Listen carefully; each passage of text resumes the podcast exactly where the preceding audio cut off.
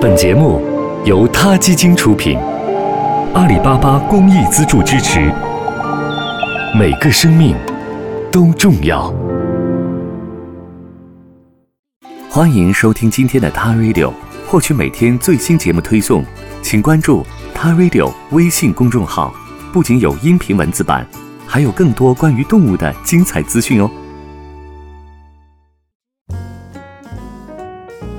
嗨，大家好，我是萌爪医生小亮。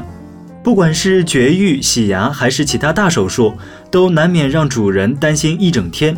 很多小手术的风险不在于手术本身，而是在于麻醉。虽然随着医疗技术的发展，麻醉的风险越来越小，但是因为个体的不同，风险是不可能消除的。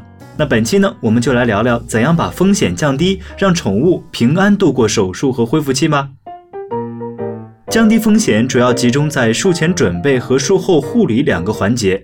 术前呢有血液检查、X 光检查和进食准备；术后呢有止痛和伤口护理。兽医在做手术之前呢都会推荐血检。有的主人觉得宠物平时没有什么病，就为了省钱不做检查。其实呢血检是很重要的，是在麻醉之前确定宠物的各个器官的功能是否正常。宠物平时看起来很正常，不代表它肯定没有内科的疾病，也许只是疾病还没有表现出来而已。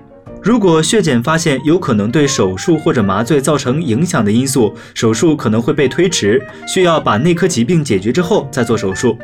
根据手术的种类，有些宠物在手术之前可能本来已经照了 X 光了。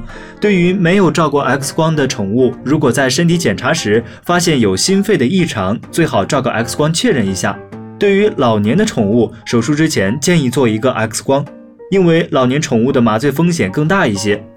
麻醉是需要空腹的，原因是某些麻醉药有可能会引起呕吐反应，在意识不清醒的时候，很有可能会把呕吐物吸入肺里，对肺部造成很大的损伤。所以手术前八到十二小时进食是很有必要的。年龄很小的宠物进食时间是可以相应的缩短，因为它们的血糖需要及时的补给。一般情况是不用进水的，以免宠物麻醉时血液循环降低。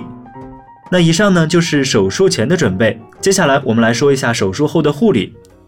在人身上会疼痛的手术，在动物身上同样也会感到疼痛。止痛药的使用取决于手术的种类，有的手术做完后需要回家继续食用口服止痛药，有些消炎止痛药需要和食物一起服用。如果宠物不愿意吃东西，就需要联系医生，看看能不能开其他种类的止痛药了。手术之后需要主人每天观察伤口，如果伤口有红肿流脓的话，有可能是伤口发炎或者感染，那就一定要告诉医生。伤口一般不需要做特别的处理，但是一定不要沾水，不要让宠物抓或者舔。有需要的话，要二十四小时戴伊丽莎白圈。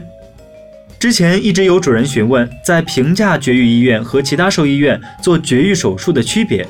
从客观上来说，第一点是平价绝育医院不会做血检，麻醉风险呢相对大一些。第二点呢是平价绝育医院每天做手术的宠物数量比较大，所以每只宠物术前术后的护理相应就会比较少。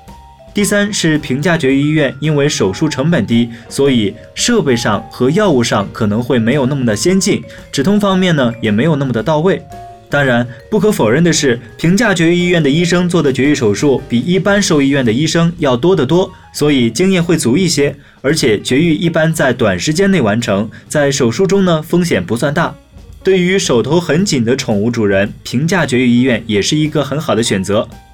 好了，今天的萌爪医生专栏就到这里了。了解科学养宠知识，给它更好的关爱，请下载萌爪医生 APP。我们下期节目再见。他 Radio，中国大陆第一家动物保护公益电台。